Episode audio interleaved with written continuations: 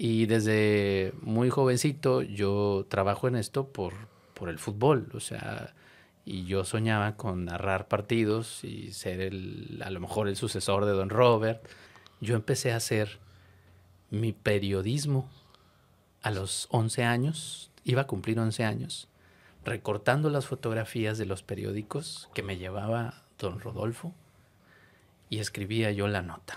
Cuando Rayados hace aquel torneo que, los Tigres, incluido Don Robert, no quiere valernos, que es el del 86, eh, yo me paro frente a la tele, veo la euforia futbolística, veo que Rayados es el mejor equipo y me enamoré del fútbol. Fue una cosa impresionante. Amigos de Zona Rayada, del podcast de Zona Rayada, qué gusto saludarles de nueva cuenta en una edición más de este podcast. Un saludo a toda la gente que nos escucha eh, en Spotify y en las diferentes plataformas, sobre todo a la gente que está en Estados Unidos. Bueno, pues hemos recibido muchos mensajes de la gente que nos sintoniza a través de diferentes plataformas y que, bueno, pues es una manera de acercarse con el Club de sus Amores. También a la gente que nos sigue en YouTube, les recordamos que, bueno, pues se pueden suscribir para recibir la información de los contenidos que subimos. Todos los lunes, ustedes saben, tenemos este podcast y también, bueno, pues día con día hay diferente banda que hace contenidos y entra en directo y bueno, pues también en las diferentes plataformas de Zona Rayada. El día de hoy, como es costumbre, tenemos un invitado especial, Rayado Ustedes lo, conocerán, seguramente lo han visto en, otra faceta. Yo nunca lo había visto con el jersey de Rayados, pero bueno, el día, de, día de hoy está con nosotros Víctor Martínez, director general de noticias del Grupo Multimedios. Exactamente. ¿Lo dije bien? Sí, así es. Es que Multimedios ha crecido tanto que... Bastante. Antes era Multimedios Estrellas de Oro. Era Canal 12. Canal 12. Así es. ¿Y cuántos años tienes ahí, Víctor? Yo tengo, yo llegué en junio de 2002, así que voy a cumplir 21 años. 21 años. 21 años. Llegué obviamente como redactor de madrugada y a, chambear. Ya venía de Televisa. Justo cuando estaban transmitiendo el, Mundial de Corea-Japón, ¿no? Sí. Que lo transmitieron sí, cuando termina, haz de cuenta como a la semana, más o menos, es cuando yo entro, porque las últimas desveladas de amigos que me pude dar eh, fueron hace 21 años, fueron precisamente las del Mundial, porque los partidos eran a la una de la mañana. Sí, claro. Que el gol de Jared Borghetti, y eso fue, lo recuerdo muy bien. Sí, que Multimedios transmitió, lo que recuerdo perfecto, que fue cuando, justo cuando Chavana eh, comenzó con el programa de las noches del fútbol. y se ligaban, del Mundial. Las noches, del, mundial, luego del fútbol. Y, se ligaban en corto con, con los partidos, ¿no? ¿Cómo no? Eh, que hacían esta, tenían esta alianza, se llamaba CNI Canal 40. Era, bueno, eso era parte, pero era, era con DirecTV en esa ocasión, ese mundial.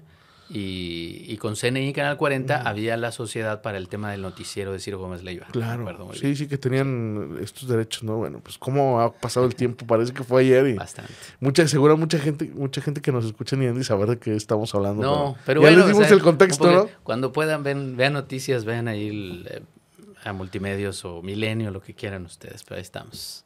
Tú te encargas de todo el área operativa de... Sí, la parte editorial está conmigo en, el departamento de noticieros en Monterrey. No solo hacemos noticieros de telediario, que son los que la gente conoce, también hacemos telediarios para Guadalajara, para la Ciudad de México, desde aquí, desde Monterrey.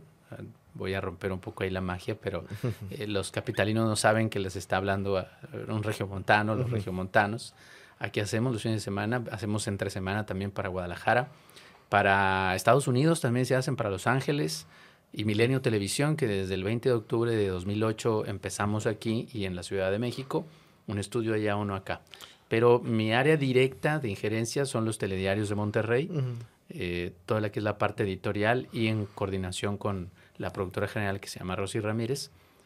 Todo, o sea, todo lo que acabo de mencionar somos pues un poquito más de 200, dice María Julia, somos 29, no, ya le dije la vez no, somos 29, somos más de 200 en noticias más los de otras áreas, ¿no?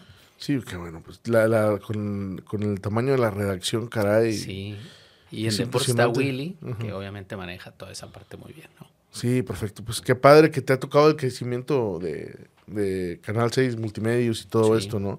Y bueno, y dentro de eso, bueno, pues te toca, obviamente, estar con tus hijos y también eh, tener digamos que tienes ahí la meca del fútbol, ¿no? Porque digo, sabemos lo que significa para Monterrey eh, multimedios, eh, RG, eh, la afición y todo, bueno, pues ahí lo tienes cerca, ¿no? ¿Eso es una ventaja o una desventaja? ¿Tener a deportes ahí? Sí. Te, te pregunto si es desventaja porque tú sabes el estilo que manejan muchos, ¿verdad? Sí, pues yo a veces no, no coincido con, pues imagínate, ahí me topo con, con Víctor Manuel Hernández, que es recalcitrante, y se lo he dicho a él, somos, somos cuates, nos, mientras no hablemos de fútbol somos cuates. Eh, yo he padecido por culpa de Víctor Manuel Hernández varias veces ataques que yo ni siquiera tengo que ver en ellos. eh, me preguntan por la pensión a mí. Yo, yo ¿qué? Yo estoy bien, no, ah, pasa nada. Porque mi Twitter se parece al de Víctor Manuel Hernández. Tú, que no sé qué, que la pensión, ya siempre le viven diciendo saludos a, Víctor Manuel. la pensión, yo no, no doy pensión. pues estoy ahí todavía y ahí vamos a seguir, pero Víctor Manuel es complicado. Eh, a Barrón, Barrón es más aguantador en un, en un tweet, como quiera, porque el que se lleva, se aguanta. Eh, y sobre todo que me tocó, eso sí, ya hablando en serio, la fortuna de tener a dos oficinas a don Robert. Eh, yo alguna vez lo platiqué, yo trabajo en noticias por, por consecuencias y porque Dios decide, pero yo quería ser comentarista deportivo. Y entonces yo a la RG en la mañana, en la tarde y en la noche. Y cuando tenía 15 años era mi diversión, en el 1991, cuando regresa don Robert y agarra la RG y, y escuchaba todo el día. Y desde muy jovencito yo trabajo en esto por, por el fútbol, o sea, y yo soñaba con narrar partidos y ser el, a lo mejor el sucesor de Don Robert. Y mi mamá me dijo alguna vez, no sé si me estoy adelantando, pero me dijo, no, mi hijo, ¿tú qué quieres ser? Como Don Robert, vas a estudiar por eso comunicación, mm, vas a tener 40 años y ese señor todavía va a estar ahí. Y se cumplió. Yo cumplí 40 años y estaba ahí don Robert todavía vigente, que en paz descanse, pero a dos oficinas de la mía. Entonces fue una satisfacción muy padre porque me tocó todos los días la carrilla de don Robert, ir y ganarle una que otra, verlo ondear la bandera. Un tipazo, don Robert, en la vida real, fuera del fútbol, era una buena persona. Y y no me dediqué al fútbol, pero ya tuve la oportunidad alguna vez de estar en una transmisión que me invitó Willy. Pero bueno, ya me, mejor llévala tú, porque si no yo me agarro. No, no, para nada, no, de, esto se trata, ¿no? De que la gente conozca.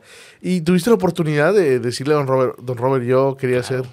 Claro, yo un día, porque se necesitan, ya sabes qué, para, pues uno como hombre ahí acercarse y decirle, güey, pues yo te admiro, cabrón. Don Robert, este, yo, lo vi en, las últimas etapas de, su vida, batallar con la enfermedad, con su problema, verlo atenderse él mismo ahí de pronto en las mañanas y todo. Eh, y me acerqué mucho más a platicar. Lo saben sus hijos, lo sabe, lo sabe sus hijas y su hijo Roberto, que ya no está en multimedios, y lo sabe Robert, su nieto. Eh, yo tenía una cercanía con don Robert siempre y él de los pocos que me han regañado en esta profesión y se lo acepté, por supuesto. Que te diera un consejo, había que fregarse este, para que se tomara el tiempo. Entonces un día me senté y le dije, don Robert, pues quisiera decirle algo, ¿no? Y le dije, es usted una de las tres personas que inspiró el que yo me dedique a esto. Y si me lo permite, le digo que fue la primera. Porque viendo aquel Mundial de México 86, yo prendí la televisión y dije, ¿qué es esto, el Mundial? Monterrey acaba de ser campeón por un torneo corto, que sí vale, sí vale, háganle como quieran. Ah, que un asterisco, asterisco tienen todos, no pasa nada. Y luego vi el Mundial el 86 y oí las narraciones de Don Robert y dije, qué bárbaro, yo un día voy a narrar un Mundial. Y le platicé a Don Robert. Así que usted fue el primero que me llamó la atención cómo narraba y verlo en la televisión y escucharlo en la televisión y puedo decirle que es el primero que inspiró a que yo fuera un comunicador. Y sí, este, me lo agradeció, no, como que se, atoró un poquito, no esperaba algo así, él era más de choque, pero sí tuve la oportunidad y tuve la, la, dicha de discutir con él, que me regañara, que me retirara la palabra como seis meses, hasta un día que llevé a mi hijo y ya se tomó una foto con él y volvimos a abrir la comunicación lo tenía a 10 metros todos los días, y entonces no nos podíamos dejar de hablar. Pero bueno, eso fue.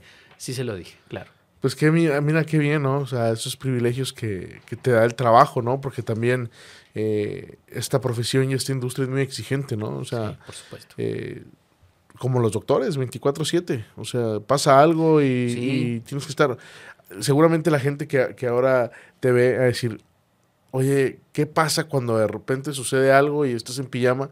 ¿Te ha pasado que de repente, oye, Víctor, pues que no hay nadie y pues tú eres el jefe. Me ha tocado dar notas este, en chones, por no decir, bueno, pues en calzones, tal cual, ahí en la, de verdad, digo, ya que estamos en confianza, estar en la sala de, la, de mi casa, que es la de ustedes, y, y, pues prender la tele y empezar a narrar qué es lo que está pasando.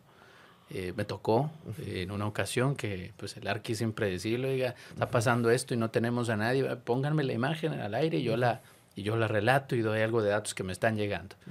Eh, el día de la muerte de Michael Jackson me tocó también algo similar, transmitirlo porque no había más que una imagen arriba.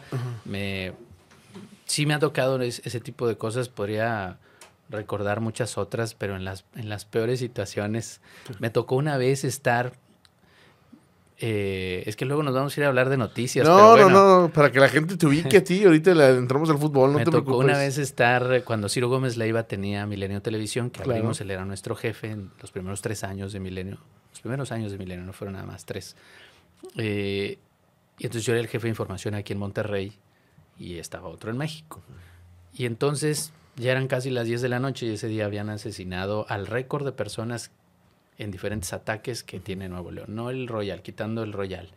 El récord de ejecuciones simultáneas. Y quería a Ciro que yo le diera un enlace. Yo ya estaba en mi casa, que la de ustedes eran pues, como las nueve y media. Y estaba mi hermana de visita. Y yo ya me iba a meter a bañar. Oye, pues es que Ciro quiere abrir contigo a las 10 de la noche. Pues está bien. Me puse la camisa rápido. Le dije a mi hermana, voy a ir manejando hecho madre llévate esta libretita, voy a marcarle al encargado de, mesa de información que tengo ahorita para que me dé los datos de lo último que acaba de pasar en la Carmen Romano. Me voy a ir a la Carmen Romano, mientras tú oigas la llamada, tú escribes los datos. Y nos fuimos mi hermana Claudia y yo para allá. Yo no sabía dónde era la Carmen Romano, porque pues uno da noticias y sabe muchas cosas si ustedes quieren, pero pues no necesariamente conoces toda la ciudad. Y la Carmen Romano es una colonia muy vieja y medio complicada. Entonces yo le digo a los de escuadrón, oye, ¿dónde está la Carmen Romano? Ah, pues está por el Metropolitano. Y me, voy en mi propio carro, me arranco hecho madre a las nueve y media cuando le digo y el noti empieza a las diez. Pues ahí voy y le llamo a Agustín, nos da los datos, mi hermana apunta y ahorita me los das para dar los datos porque si Ciro me agarra en curva me voy a ver muy mal. Va a decir qué jefe de información tengo en Monterrey, ¿no? Total, me arranco, llego al hospital metropolitano y le digo al de escuadrón, ya estoy enfrente del Hospital Metropolitano. ¿Dónde está la Carmen Romano? No, no, no, está atrás, en es la colonia de atrás del metro. Atrás. Faltaban como 10 minutos u 8 minutos para las 10. Pues vamos, vámonos del otro lado, agarras por acá por días de Berlanga y luego te metes y le ya. Bueno, yo iba a dar el reporte desde la última ejecución de todo ese día. Y eran tres presuntos narcotraficantes que habían matado ahí, ¿no? Entonces llego yo y va a empezar a lloviznar y todo. Llego y faltaba un minuto para las 10. Te vamos a enlazar de una vez. Ahí estoy con el audífono. Sí, sí, claro, ya me voy a bajar, ya me voy a bajar. Me bajo, hecho, ah, había un montón de gente. Había todo menos policías. No había ni un policía, ni un militar, no había nada.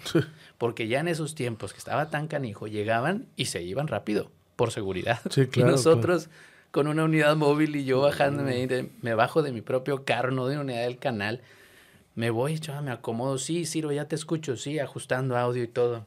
Vamos a empezar, te voy a preguntar esto y tú ya ves, sí, sí, claro, no sé qué, no sé qué, no sé qué. Y yo, los apuntes. Diez, nueve, y yo a mi hermana le digo en la esquina, los apuntes, los apuntes, ya, a cuadro, a cuadro, ¿eh? los apuntes. Ni siquiera apagué el carro. Dejé la puerta abierta, mi hermana estaba ahí no me entendía lo de los apuntes, dije, voy a pues improvisar. Sí, está en otra industria, supongo. Y entonces dije, entonces, ¿de qué sirvió apuntar? Pues voy a improvisar. Y lo dije, y el carro está prendido con las llaves puestas en la Carmen Romano y lleno de gente al, en, alrededor. un tipo así con, con, tatuajes y cortado aquí así. Tenía una, una cicatriz así. al lado de mí, al lado mío, y los, y los camarógrafos diciendo, rápido, aviéntatelo para irnos, ¿no? Y yo, las llaves del carro, quita las llaves, las, quita las llaves. Mi hermano sabe manejar. En ese entonces no sabe manejar. Y veo que le dice, cuando yo ya estoy saludando a Ciro al aire, veo de reojo que le dice a un cuate así ponchado, medio de percha mala, que quitara las llaves del carro. No. Dios de mi vida, bueno, pues dale. Y Ciro me hace la primera pregunta, y ya estoy, sí, Ciro ha sido un día este, inolvidable, pero tristemente histórico para Nuevo León, un récord de ejecuciones. Justo donde me encuentro aquí en la Carmen Romano, acaban de ejecutar a tres narcos y veo tres cruces y unas señoras llorando. Era la familia de, las, de los tres. Y yo, tres personas de las cuales no se sabe su actividad, se iba a decir yo, tres narcos aquí, ya están su familia y todo. Madre, fue cuando me di cuenta del error que cometí. Porque me estaba arriesgando, yo estaba arriesgando a mi hermana, a los compañeros, pero yo no decidí que, lo diéramos desde la zona donde había ocurrido. No había policías, no había militares, se habían ido por seguridad. Imagínense ustedes terminé el enlace y me habló mi hermano. Oye, no estás en vivo en la Carmen Romano, ¿verdad? Ahorita con los tres ejecutados. No, hombre, eso lo grabé hace rato. ¿Y por qué se oye que vas manejando? Y va de regreso y, brincándome los bordos y las boyas y los semáforos para salir rápido de ahí. Y atrás de mí iba la unidad del canal también. Había que huir. Eran tiempos muy duros. Estamos hablando de los peores momentos del crimen organizado. Y, y, hasta hoy lo cuento de que en efecto sí estaba ahí porque mi mamá también estaba preocupada y todo. Y no le dije, traje a mi hermana y aquí andamos, pero es una de las cosas este, duras, sí, sí me ha tocado en condiciones complicadas y eso que yo no estoy en la calle. Los reporteros son los que verdaderamente se arriesgan todos los días, ¿no? Pues así es la, la exigencia, ¿no? Y la profesión de, de, los medios. Ya, ya platicas un poco de, de lo que haces y de tu experiencia de cómo entraste a los medios, de quién fue tu inspiración, pero sin duda alguna una de las inspiraciones también que tuviste para eh, soñar en ser comentarista de fútbol y estar en un medio de comunicación, seguramente también fue el fútbol, ¿no? Por supuesto. El, principio de todo es el fútbol. Yo, ¿Jugabas fútbol? Eh, sí, pero... Eh, o sea, ahí en, la cuadra con dos piedras. no, y también en el río Santa Catarina, porque yo vivía en la No Me Revuelvo, en la, Nuevo Repueblo. Ah, mira. Justo en Quintana Roo, que es donde está hoy la entrada del canal. Claro. O sea, no he salido de ahí, bueno, un tiempo nada más, pero yo crecí en ese barrio. Primero en el tecnológico. No, bueno, para la Nuevo Repueblo es súper tranquila. bueno. Antes, este, de llegar a Ayutla. ahorita, antes, antes de Ayutla. Yo estaba, eh, yo crecí en el tecnológico un tiempo y luego ya nos fuimos a la, a la Nuevo Repueblo, a la New People. Y ahí... Eh, en esa calle, Cruz con Juventino, ahí jugábamos y luego jugábamos contra los de la colonia Buenos Aires, bravísimos, los de la Caracol, Dios mío, les ganábamos y salíamos apedreados. Este, yo no sé quién era más, más... Eran clásicos, ¿no? Eh, no, eran clásicos, éramos duros ahí. Abajo del puente Félix U. Gómez, ahí había canchas de básquet. Y si no había desocupado una de soccer, jugábamos en la de básquet. Yo era portero o central. Pero yo siempre fui un poco, fui sobreprotegido por mi mamá, el hijo menor, ya saben, y era muy frágil. Y yo no sabía que había nacido con un problema en, físico en las piernas. Y yo se lo atribuía a eso, a que era pues muy fragilito, no había hecho mucho, mucho deporte, eh, era muy chaparro, pero era buen portero, creo yo, porque siempre, o no, yo creo que porque nadie quería la portería, yo la agarraba. Pero un día este, allí en Juventino Rosas y Quintana Roo me ocurre un accidente que me impide seguir jugando fútbol. Y que pues no me ha impedido seguir la vida, pero sí estuve un año sin caminar.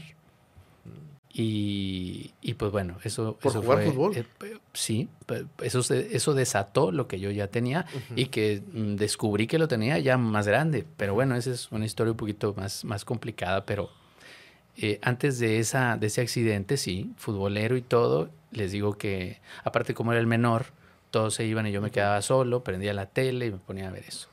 Cuando Rayados hace aquel torneo, que, que los Tigres, incluido Don Robert, no quiere valernos, que es el del 86, eh, yo me paro frente a la tele, veo la euforia futbolística, veo que Rayados es el mejor equipo y veo al abuelo Cruz y veo a Bahía. Y vivía cerca del TEC, ¿no? Y vivía cerca del TEC. O sea, en el 86, ¿dónde vivías? ¿En el Tacorón Tecnológico? No, o en el ya vivía acá. Bueno, donde vivías seguramente se escuchaban los todo, gritos. todo, ¿no? no Sí. O sea, la salida al estadio, el Sí. regreso, o sea, la entrada, el regreso, todas las, las filas de autos. Eh, oía la RG, oía el, el fútbol, oía la T. En ese entonces la T transmitía. Y transmitía a Don Robert, y Claro. transmitían todos, y ganaba rayados cada partido. Y goleaba. Todavía tengo algunos periódicos de aquel tiempo. Y entonces gana Monterrey ese torneo, el Pro de 86 o el previo al Mundial 86 y me enamoré del fútbol. Fue una cosa impresionante. En ese entonces pasan algunos otros dos aspectos que tienen que ver. Yo los he escuchado y incluso en un podcast de Guillermo Franco, quien le mando un saludo a, a nuestro director general. Ah, eh, Guille Franco, eh, Guille el Franco. primero, porque él fue Franco. primero, ¿verdad? Sí, el, el primero. así, el otro ya el, eh, fue después. Eh, en, en aquel entonces eh, pasan un par de cosas, ¿no? Yo los he escuchado decir que el fútbol es la cosa más importante, lo menos importante. Y yo quisiera decir algo. El fútbol es tan importante como uno lo acomoda en su vida. Eh, en mi caso es muy, muy importante con el debido límite porque yo no soy un fanático, yo no puedo, no solo por lo que me dedico, no puedo ser fanático, sino porque el fútbol no puede, yo no lo concibo para pelear, yo no lo concibo para agarrarte a, a chingazos en una cancha de fútbol, a pesar de que soy muy prendido, sumamente prendido, te- eh, muy temperamental en la vida en general, no, no va para allá. Pero el fútbol, si tú lo acomodas en tu vida o si detectas en tu vida, tiene mucho que ver. En mi caso, en cosas muy importantes. En la primera, aquel niño este, pues muy serio y muy tranquilo, sobreprotegido, vio el fútbol y se enamoró del fútbol.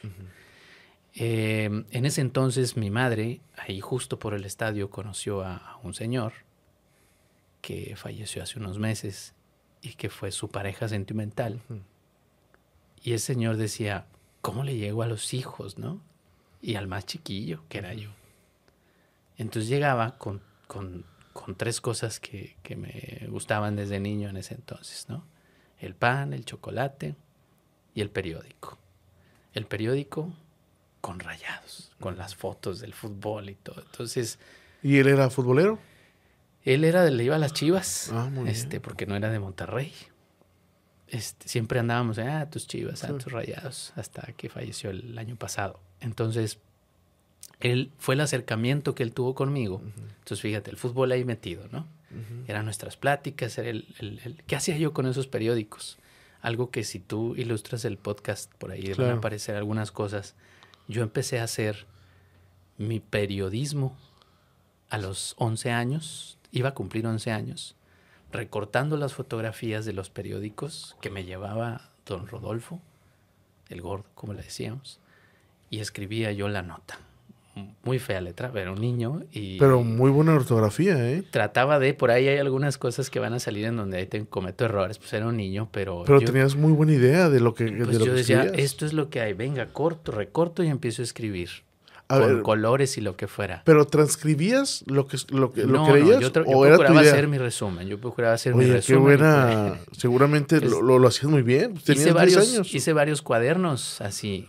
Eh, algunos los conservo antes de platicar, de aquí contigo estaba platicando afuera, que ahí los tengo en físico. O sea, el primero fue en el 86, Ujú. o sea, hace muchos años. Tenía yo 10. Entonces, eso fue el primero, el primero. Ahí el fútbol metido en mi profesión, ¿no? Eh, me motivó a hacer, según yo, un periódico. Eh, metido en, la, en, en el amigo que casi fue como un padre para mí, eh, que, que se acercó conmigo, ¿no? Y hay otro, otra persona, la primera persona que me llevó al fútbol, que es mi hermano. Pues como lo podrán inferir en mi, en mi charla, yo no tuve el- una familia funcional, como ahora les llaman, pero existe la disfuncionalidad de muchas maneras, ¿eh? aunque esté papá y mamá también existe, pero Sí, sí, sí. eh, eh, yo no tuve un papá, eh, mi papá no estaba, y entonces mi hermano el mayor, o el segundo mayor, fue como mi padre en ciertas cosas. Pero luego se fue a vivir a otra casa con mi otro hermano, con otra familia. Y yo viví con puras mujeres, yo crecí con mujeres, aprendí mucho de eso porque la mujer es distinta, uno tiene cualidades y formas distintas. Yo crecí mucho, este, crecí con eso, ¿no? Y la figura de un hombre o la figura paterna la ocupaba mi hermano Carlos, a quien por ahí también si ponen la fotografía va a aparecer. Cada 15 días era levantarme bien temprano, ponerme la camiseta que tenía de rayados o la que fuera azul para esperar que llegara mi hermano por mí. La única figura paterna que yo tenía en ese entonces y la oportunidad de unirme a alguien y hablar como si fuera mi amigo, aunque me llevara siete años, ir en 1986, en el 87, a todos esos torneos 88, todo, y estuvimos juntos muchas temporadas. Yo entré gratis al estadio hasta los 15 años, porque antes de los 12 se entraba gratis.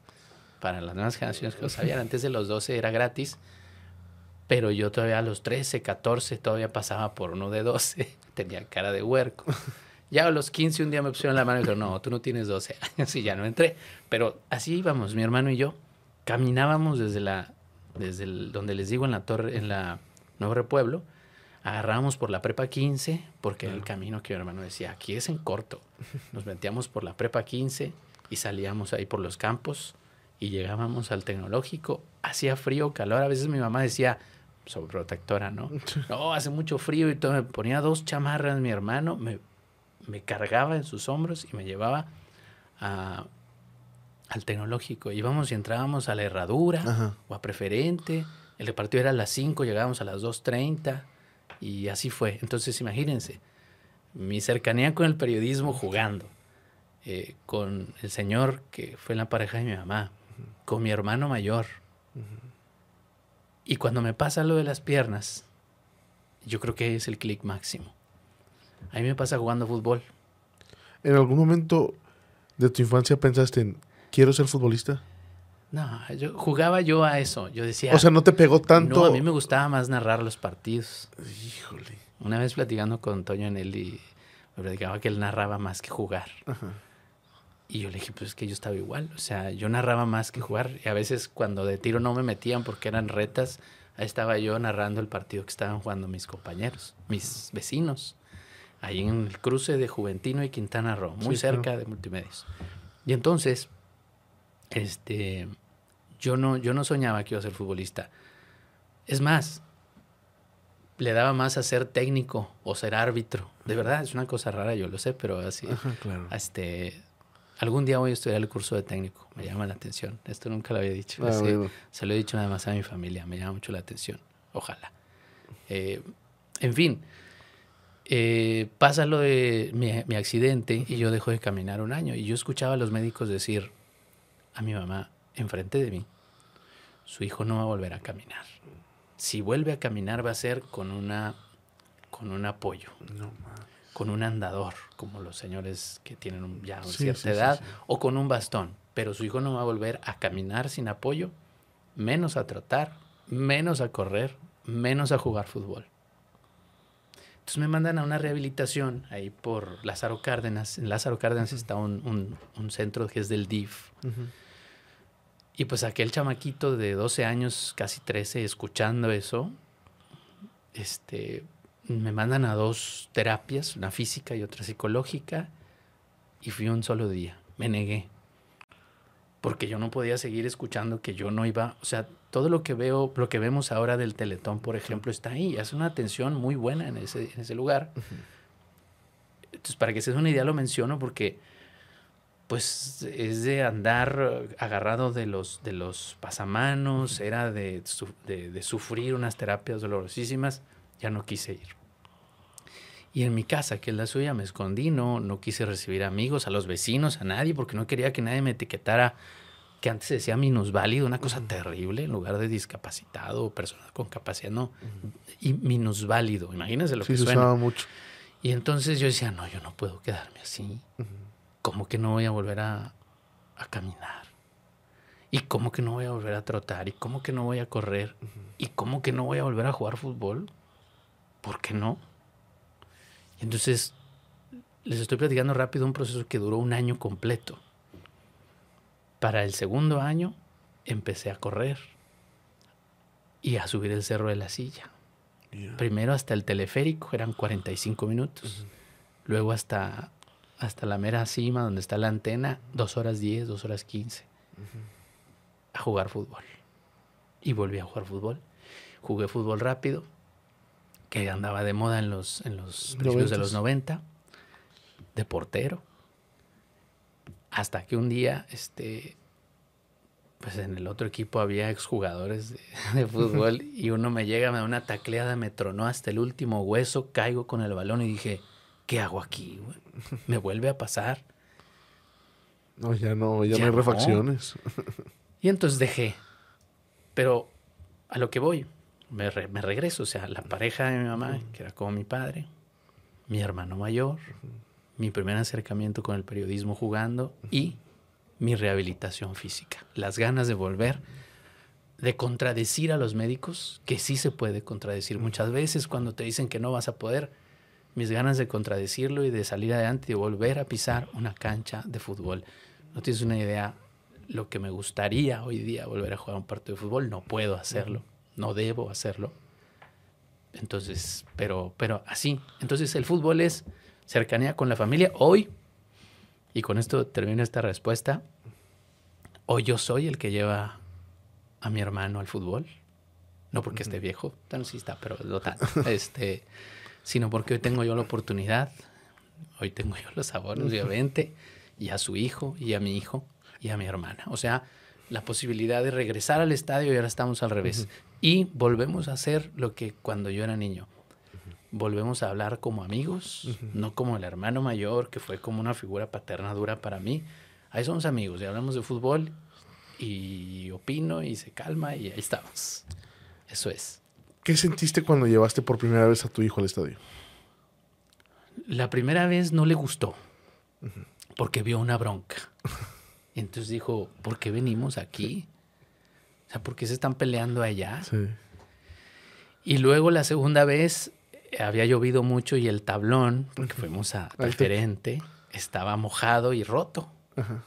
Entonces, ¿Qué- qué hago yo soy barrio, mi hijo no, no, no lo es tanto. Sí. Así pasa, ¿no? Entonces me siento y, y le digo, aquí siéntate. Y vio mojado y vio roto el tablón. y le- me quité la chamarra, la puse y siéntate. Chinga, dije, este no le va a gustar. Chinga. Hubo un clásico cuando era chiquitillo, estamos hablando que era un chiquitillo, ¿no? Ajá. Hubo un clásico que Tigres nos metió muchos goles y me cantó un gol enfrente. Dije, ah, este lo voy a desheredar. a aquí. No, no, no, abre la puerta, sácalo. Y dije, no, este anda por mal camino. Luego pasó que este lo empecé a meter un poco al fútbol en la tele y no es lo mismo hasta que verdaderamente agarró, ¿no? Luego yo tuve una etapa de mucho trabajo en la que yo trabajaba conduciendo el telediario fin de semana, Claro. en la noche. Sábados en la noche me perdí buena parte de Suazo. Aquella final, eso es lo peor, ya no lo hago. Digo, uno tiene que trabajar y luchar por salir adelante, pero qué tortura. Aquel gol del, del Chupete Suazo en el estadio del Cruz Azul, que viene el balón y que va rodando, Sí, ¿sí? sí, sí. sí.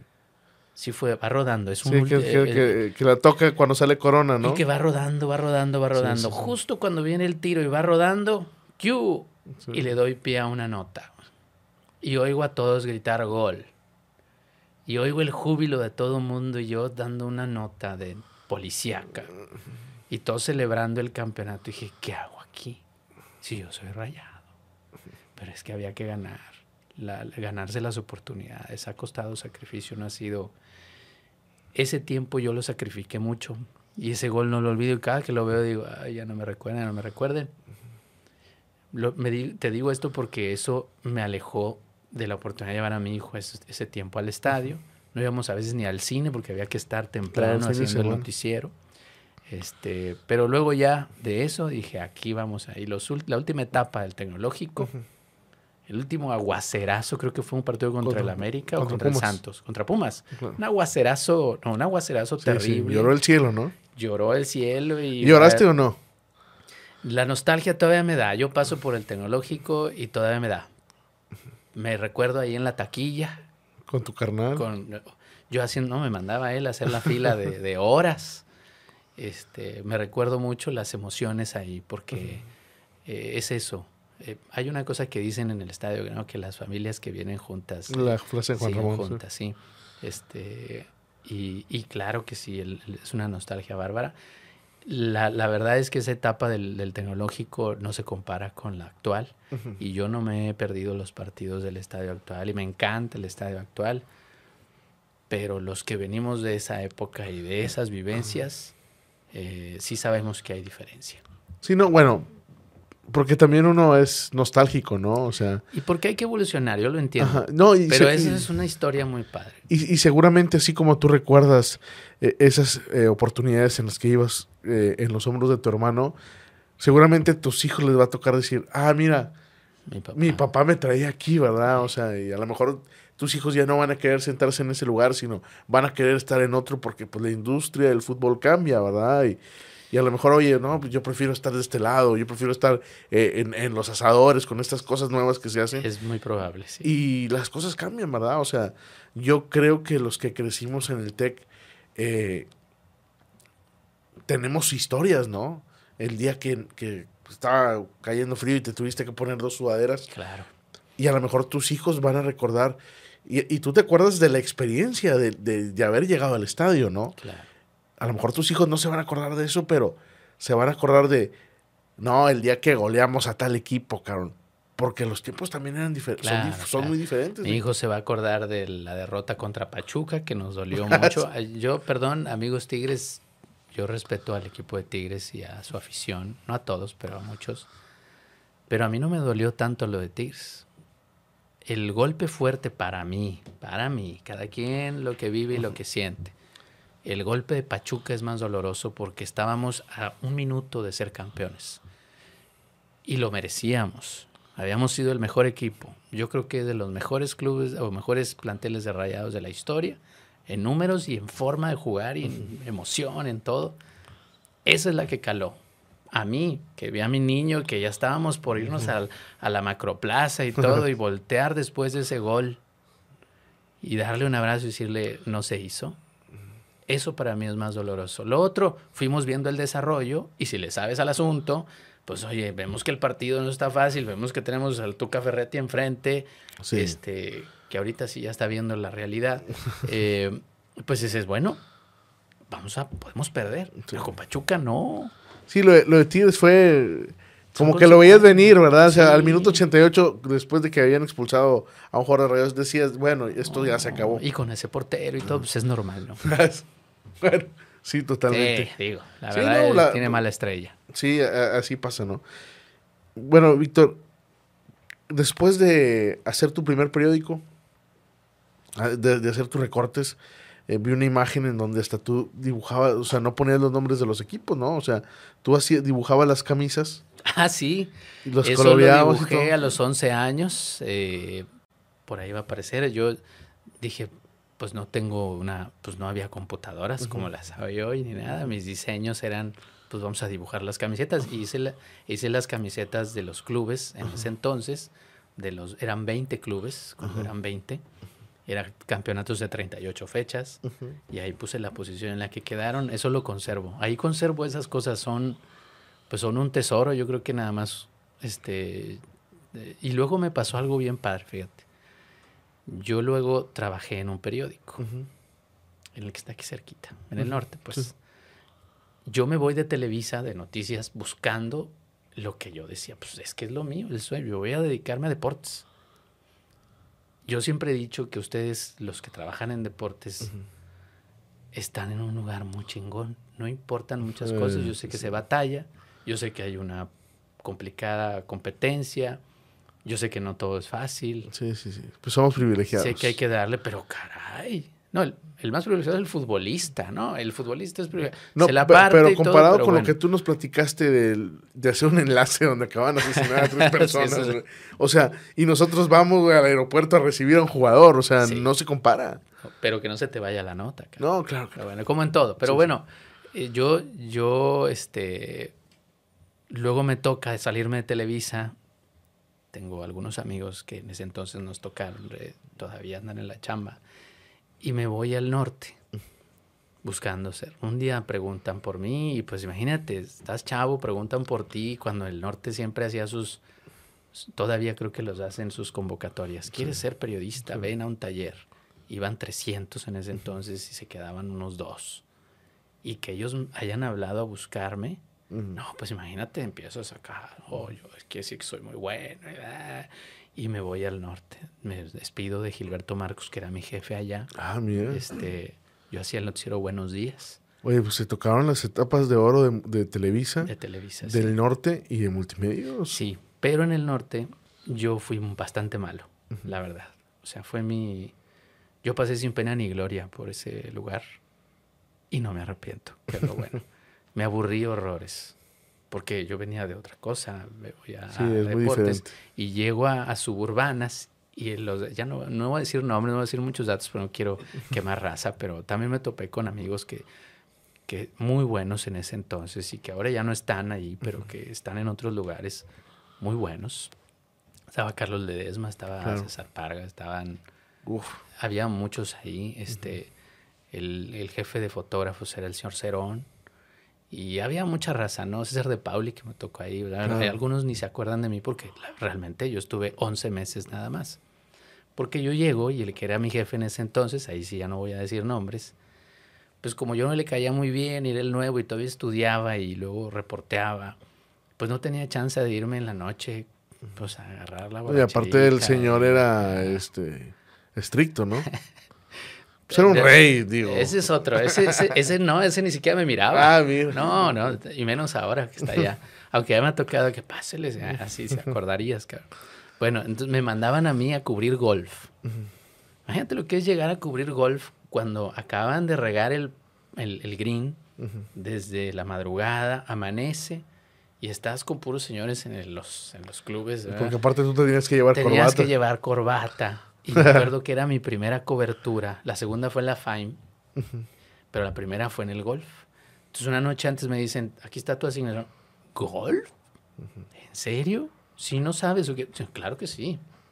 Me vio cara de, no, no sabes, ten, llévate este libro. Toda la noche aprendiendo lo que era golf. Desde lo que era un birdie, lo que era, lo que era el bajo par, todas esas cosas. No sabía nada. Y tenía en la mañana que estar ahí, pues no dormí. Llego temprano, era abril, empieza a levantarse el, el vaporcito con el sol. Y yo me aflojo la corbata y me dice mi fotógrafo, no, no, no, no, que no, ¿por qué? Pues hace calor. Si te ve el dueño aquí anda, sin corbata, y ve que tú eres su reportero, ya no vas a trabajar aquí. Póntela, ya me la amarré. Me hace horrible, yo odio el, el solazo, ¿no? Ahí estuve, me mandaban al golf, me mandaban al fútbol americano. Yo no sabía mucho fútbol americano y voy a decir aquí por primera vez cómo es que hacía las crónicas. Pues yo llegaba al fútbol americano, a la FIME, y dije, pues bueno, pues ¿qué se hace aquí? No, pues quiero, quiero, cuatro mil caracteres. Cuatro mil caracteres es una barbaridad. Ahora hago editoriales en el Milenio eh, de política de los martes 2200.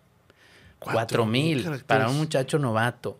Una crónica de un partido de fútbol americano. Sea, ni sé infantil. fútbol americano. Sí, infantil además. Que pues no fuera NFL, Tom Brady, bueno.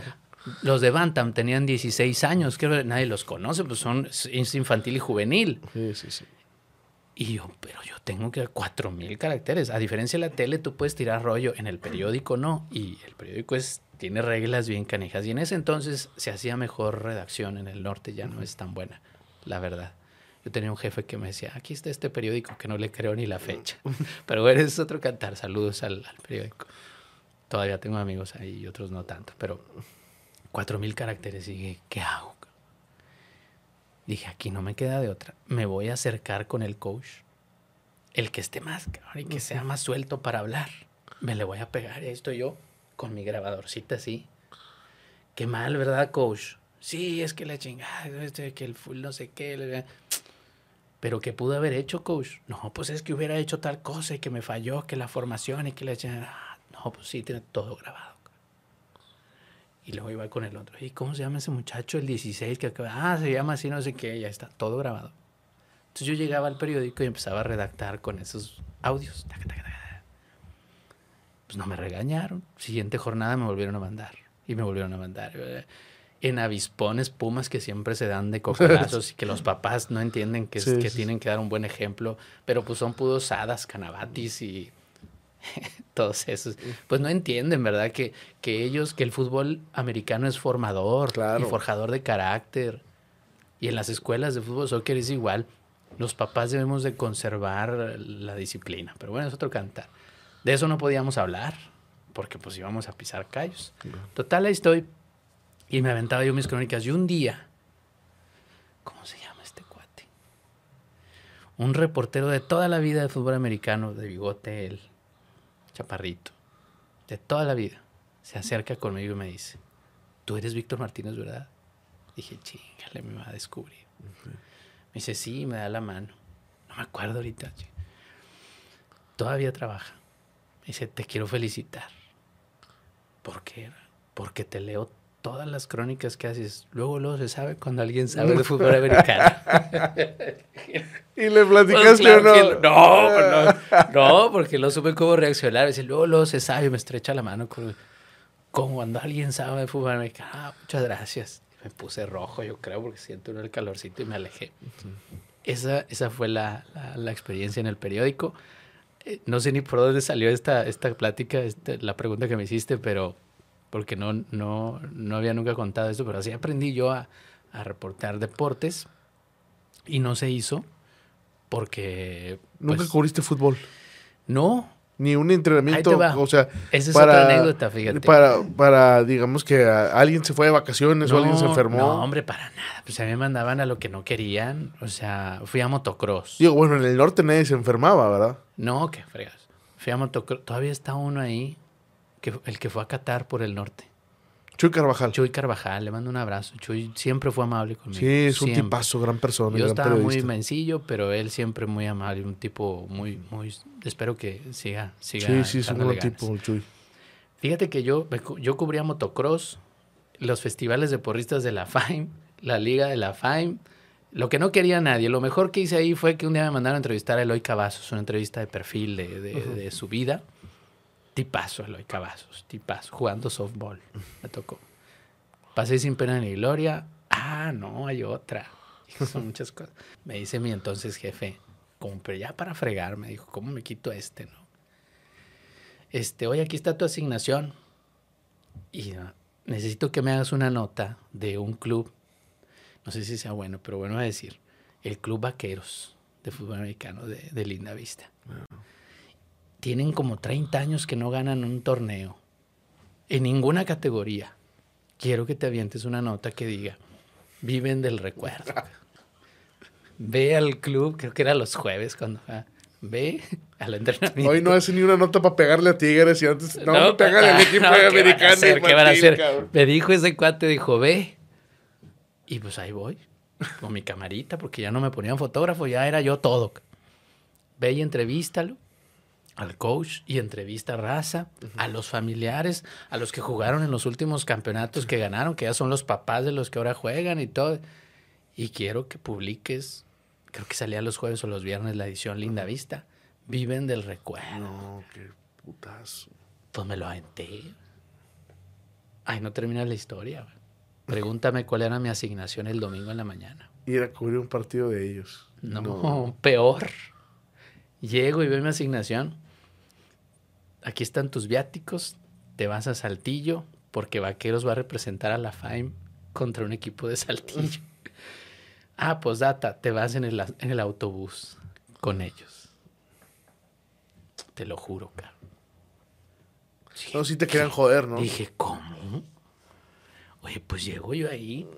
Entré a las 7, llego a las 8 al campo de Linda Vista y me recibe el coach y los papás. Ah, ya llegó. Y le dije, ¿cómo estás, muchacho? Pásame la nota. Qué buena nota. Había que fregarse. Pásenme el jersey. Te vas a venir con nosotros en el autobús, te dijeron. Póntelo. Me salvé de eso porque le dije, tengo prohibido. Si no puedo comerme una galleta, porque así es ese periódico, tiene un poquito de problemas. Tú vas a, una, a una rueda de prensa, hay galletas, no te comes una galleta porque te corren. 40 grados y no pueden agarrar un agua. No puedes agarrar un agua, no puedes comerte una galleta. No, porque a eso ya te condiciona una galleta, por el amor de Dios. Pero en diciembre yo sé algunos que reciben pantallas de plasma a sus casas. Pero bueno, eso es otra cosa. Eso ya no me toca. Entonces, así era. Entonces no me voy a poner el jersey. Me fui a Saltillo. Me aguanté. Imagínate lo que es subirte al camión y ya estuvieran todos los huercos sentados con su jersey, ya listos para irte a Saltillo. Sí, sí me querían fregar. Pasa el tiempo. No voy a decir el nombre de veras porque... Y había dos personas, el que me había contratado, que lo habían movido a otra sección, y el segundo. El segundo es el que no me quería nadita y es el que me trató así. Cuando abrimos Milenio Televisión, en 2008, fuimos un boom, gracias a Dios, a nivel nacional. Sí, claro.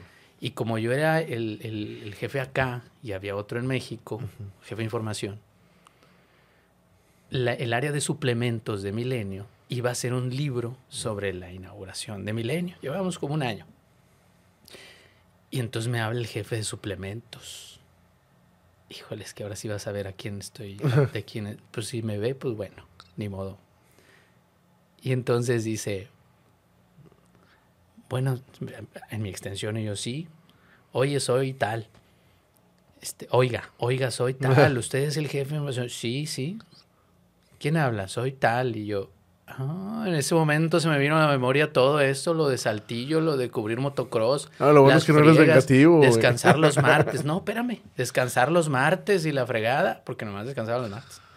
Y entonces me dice el cuate, oiga señor licenciado, es que yo quería decirle que voy a hacer un suplemento, soy el jefe de suplementos aquí, y me pidieron hacer un suplemento sobre Milenio Televisión y me dijeron que ustedes, eh, dígame qué horas usted me puede dar una entrevista. Le dije, no me hables de usted, yo te conozco, no te acuerdas de mí. No, señor, no me acuerdo.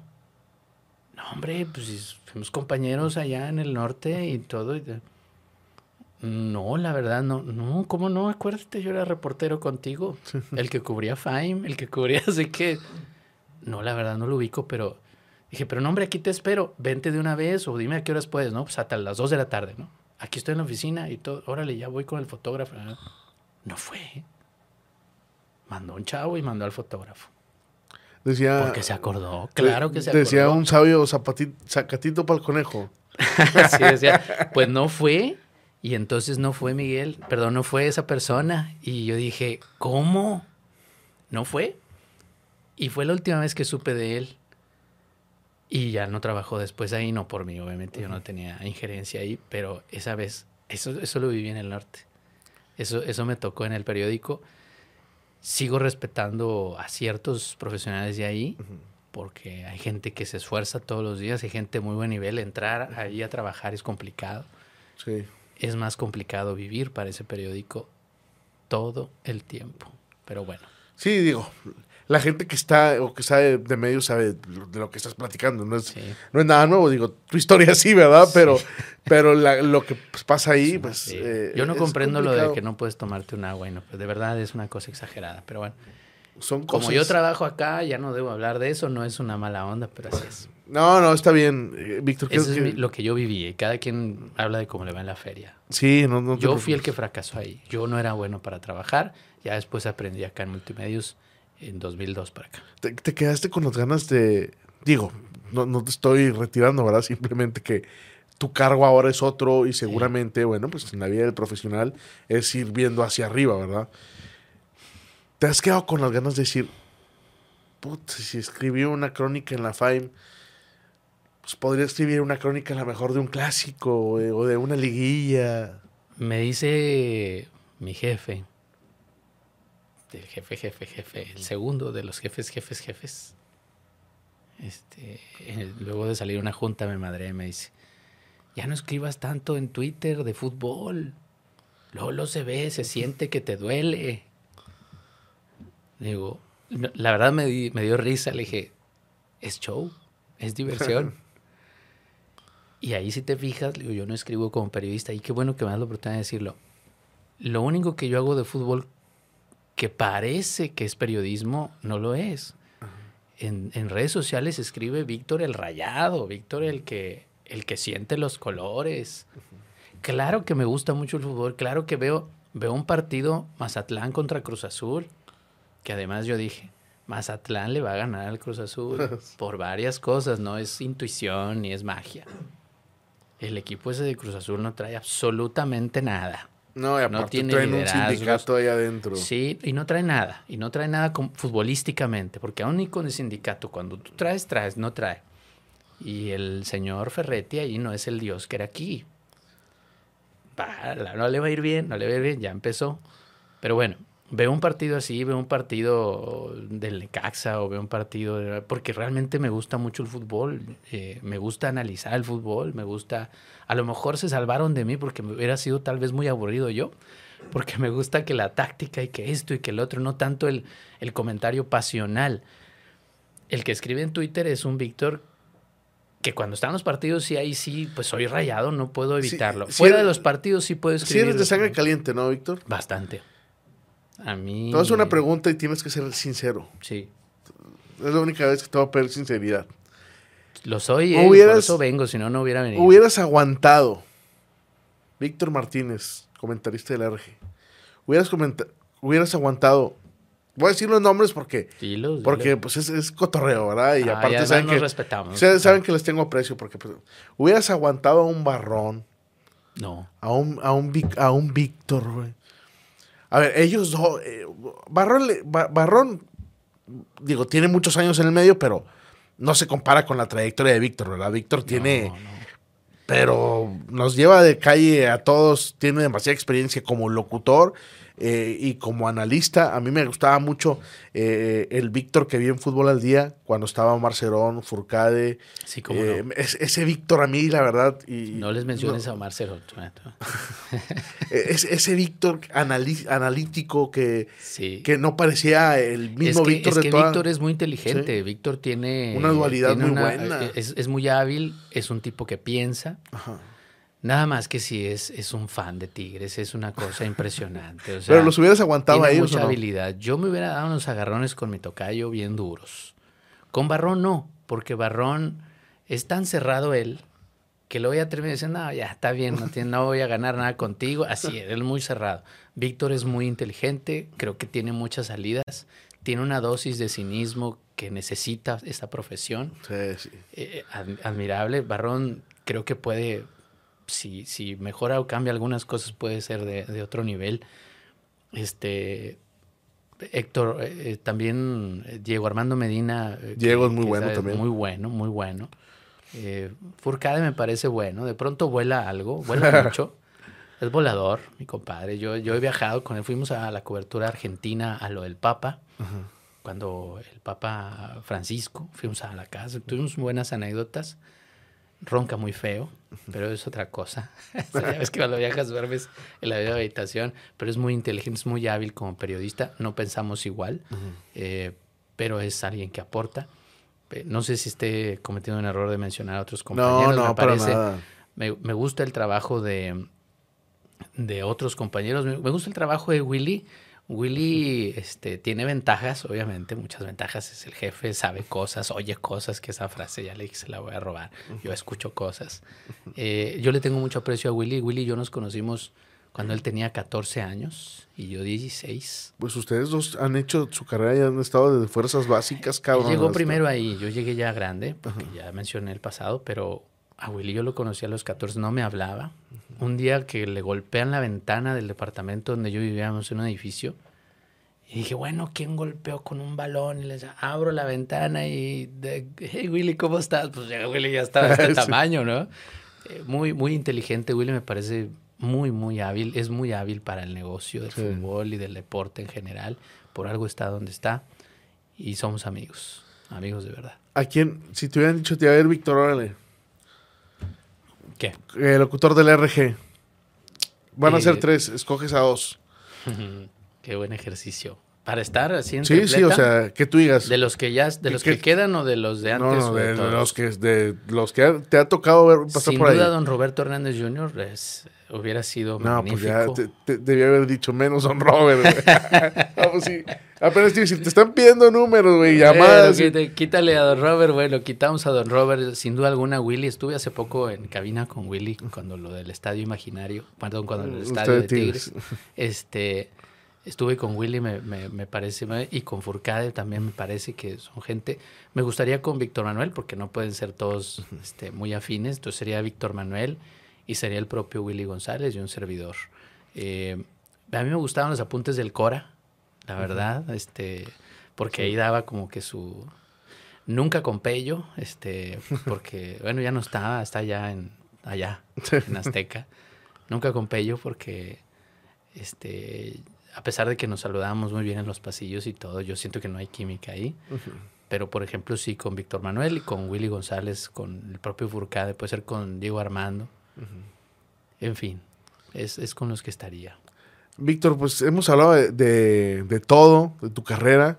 Eh, a veces, a veces eh, uno como periodista no tiene estos espacios como para platicar anécdotas que a veces es bueno que la gente sepa todo el recorrido que, que, pues, que tiene un periodista, ¿verdad? Porque a veces la gente lo ve eh, o, o ha visto algunos, el mismo Santiago, ¿no? Sí. Cu- cuánto ha tenido que remarla para llegar a, a donde está. Eh, el mismo Diego Medina, ¿no? Que ahora pues todos lo ven en UDN y lo ven en Sí. RG y nadie sabe que pues él, él tenía un programa a las 5 o 6 de la Claro, mañana en, claro. en AM y, y bueno, y, y lo de tu pasión al fútbol, ¿no? Eh, hace rato me mostrabas unas fotos de, de tu familia eh, en el estadio eh, y, y no sabía yo eh, el contexto, ¿no? Porque vi tu cara cuando me presumiste que me decías, es mi hermano y es mi hijo. Eh, y, y conocer la historia del TEC, ¿no? De que, de que tu hermano tomó una, eh, pues el café de capitán Sí. de, de la casa, ¿no? Eh, y todo esto, qué padre, Víctor, ¿no? Y, y que hoy tengas tú el privilegio de poder llevar a tu hermano y de regresarle ese favor y llevar a tu hijo, y cuando no es tu hijo, es tu hija, y estar y, y saber tu pasión por el fútbol, ¿no? Qué chingón todo, todo, todo esto, y que el fútbol te ha servido a ti, y que el Monterrey te ha servido a ti eh, para ligar tu vida, ¿no? En una cosa, en otra, en otra, es una cadena. El fútbol sigue siendo para mí, el sábado de fútbol sigue siendo para mí un, un- algo más que ir solamente a ver un partido de fútbol. Eso es algo padre. Por eso yo digo que el fútbol sí es importante cuando uno entiende lo que el fútbol puede formar parte de su vida. Es el vehículo para muchas cosas padres. ¿Tienes en tu oficina cosas de rayados? Sí, claro, por supuesto. Tengo. eh, Iba, compré la otra vez hasta un reloj y dije, "Ay, y voy a poner una calca que diga, este hogar es rayado y aquí nadie puede entrar. Hay- Habemos muchos rayados y un día salió don Robert con una taza y se paró ahí en mi puerta. Me dice, venga para acá, tenga. Esta cosa me estorba en la oficina. Y tengo una foto con don Robert con esa taza, este, que la conservo con mucho cariño. Y, y un día, este, porque yo dije esto de que los 40 años y todo, me entrevistó una vez en Ernesto Chavana cuando hacía entrevistas en el programa, y yo dije lo de Don Robert, y que veo a su hija el día que Don Robert hizo aquel libro de Más allá de la pasión, y se me acerca. Y se te vi en la entrevista con Chavana, dije, híjole, va a ser que yo dije que ese señor toda la vida. Me dijo, quiero felicitarte y agradecerte por lo que hablas de mi padre. Don Robert era una cosa impresionante. Don Robert era como comunicador, voy a separarlo del fútbol, como comunicador don Roberto tenía una cosa impresionante. Es básico en esto para los que estudian esto o los que van a ver este podcast. El comunicador puede ser odiado, amado, criticado, elogiado, lo que sea, pero no puede pasar desapercibido. Don Robert sabía que un día podían odiarlo, otro día podían amarlo, pero todos lo veían, todos. Un comunicador debe saber manejar las emociones y sin pasión no hay nada. Eso es vital. Eso es vital. Y entonces yo le aprendí mucho esa parte. Antes, Víctor, de convertirte en. o, o tener un cargo importante en el, en el equipo de, de ahí de multimedios, Sí. llegaste a pararte ahí en el estudio para ver a Don Robert y, y imaginarte que ching, algún día, cabrón, me gustó. El día que vuelvas a invitar, te platico el día que don Robert hizo casting y de 80 quedamos cuatro y luego no se pudo. No, no, ¿qué, no, ya me, tengo que ir a dar noticias. Ah, mira. Pero luego me invitas y te lo platico. Víctor, muchas gracias por estar con nosotros, por platicar eh, eh, tu historia. Te voy a decir algo que me sorprendió ahorita que te vi. Que llegaste con el jersey de rayados. Claro. solamente, te voy a decir una cosa, solamente tú y Sandra Canales. De, hecho, cuando llegó Sandra, me, Sandra traía la del Mundial de Clubes. Y dice Sandra, yo soy rayada. Y, y, yo quiero venir con el jersey rayados. Porque mucha gente nos pregunta, oye, ¿cómo vamos? Y me dio gusto, ¿no? Verte a ti, porque normalmente te damos con traje, con corbata. ahorita me voy a poner una camisa porque tengo que dar noticias, pero este, te agradezco mucho la invitación.